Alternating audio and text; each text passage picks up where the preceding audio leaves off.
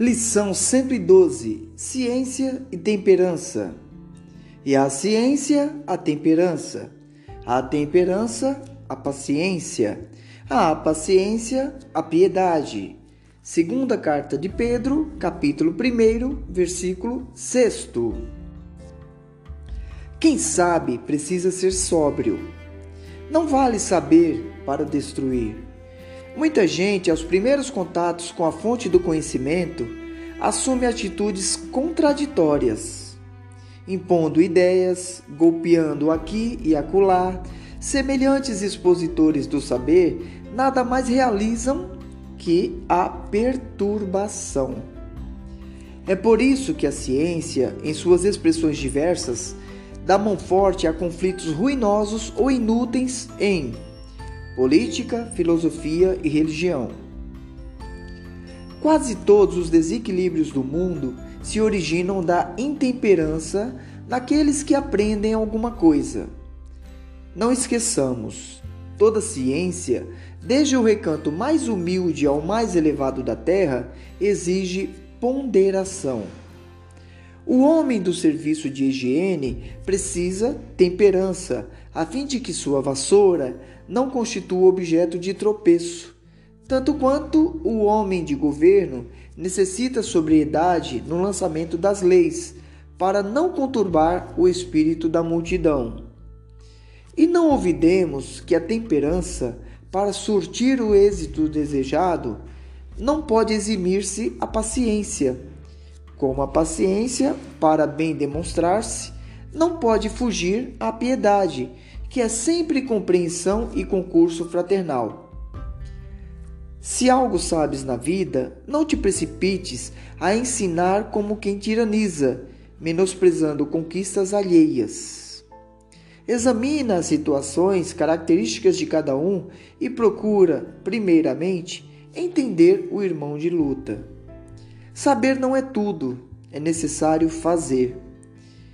E para bem fazer, homem algum dispensará a calma e a serenidade, imprescindíveis ao êxito, nem desdenhará a cooperação, que é a companheira dileta do amor.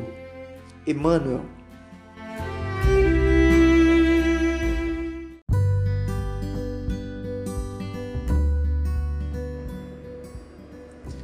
Lição 5: Com amor. E, sobre tudo isto, revestivos de caridade, que é o vínculo da perfeição. Paulo, Colossenses, capítulo 3, versículo 14.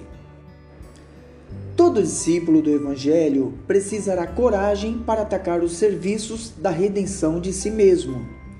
Nenhum dispensará as armaduras da fé a fim de marchar com desassombro sob tempestades. O caminho de resgate e elevação permanece cheio de espinhos.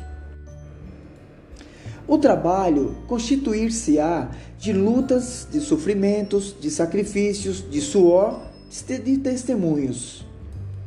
Toda a preparação é necessária no capítulo da resistência. Entretanto, sobre tudo isto, é indispensável revestir-se na nossa alma de caridade, que é amor sublime. A nobreza de caráter a confiança, a benevolência, a fé, a ciência, a penetração, os dons e as possibilidades são fios preciosos, mas o amor é o tear divino que os entrelaçará, tecendo a túnica da perfeição espiritual. A disciplina e a educação, a escola e a cultura, o esforço e a obra são flores e frutos na árvore da vida. Todavia, o amor é a raiz eterna. Mas como amaremos no serviço diário?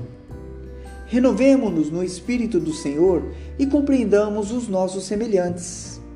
Auxiliemos em silêncio, entendendo a situação de cada um, temperando a bondade com a energia e a fraternidade com a justiça. Ouçamos a sugestão do amor a cada passo na senda evolutiva. Quem ama compreende, e quem compreende trabalha pelo mundo melhor. Emmanuel.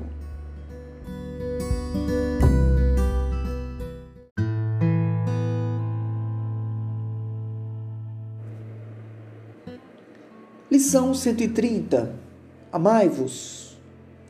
Não amemos de palavra nem de língua, mas por obras e em verdade. João na sua primeira carta, capítulo 3, versículo 18. Por norma de fraternidade pura e sincera, recomenda a palavra divina: amai-vos uns aos outros.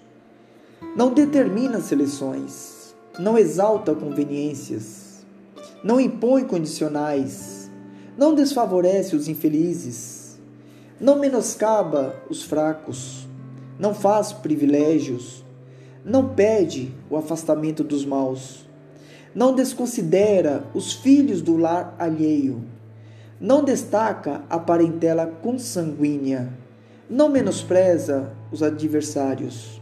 E o apóstolo acrescenta: Não amemos de palavras, mas através das obras, com todo o fervor do coração.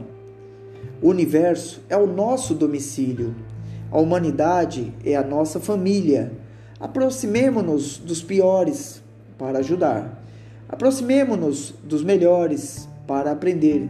Amarmo-nos servindo uns aos outros, não de boca, mas de coração, constitui para nós todos o glorioso caminho de ascensão. Emmanuel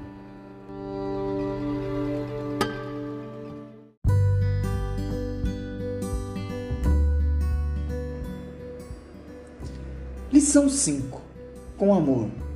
E, sobre tudo isto, revestivos de caridade, que é o vínculo da perfeição. Paulo, Colossenses, capítulo 3, versículo 14.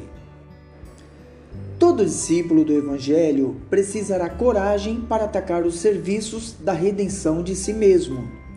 Nenhum dispensará as armaduras da fé a fim de marchar com desassombro sob tempestades.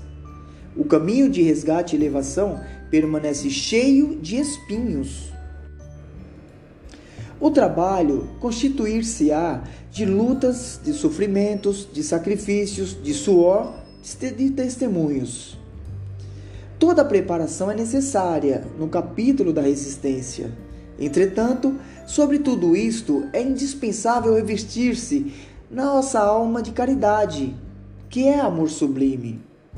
A nobreza de caráter, a confiança, a benevolência, a fé, a ciência, a penetração, os dons e as possibilidades são fios preciosos, mas o amor é o tear divino que os entrelaçará, tecendo a túnica da perfeição espiritual. A disciplina e a educação, a escola e a cultura, o esforço e a obra são flores e frutos na árvore da vida. Todavia, o amor é a raiz eterna. Mas como amaremos no serviço diário? Renovemo-nos no Espírito do Senhor e compreendamos os nossos semelhantes. Auxiliemos em silêncio, entendendo a situação de cada um temperando a bondade com a energia e a fraternidade com a justiça. Ouçamos a sugestão do amor a cada passo na senda evolutiva. Quem ama compreende, e quem compreende trabalha pelo mundo melhor. Emmanuel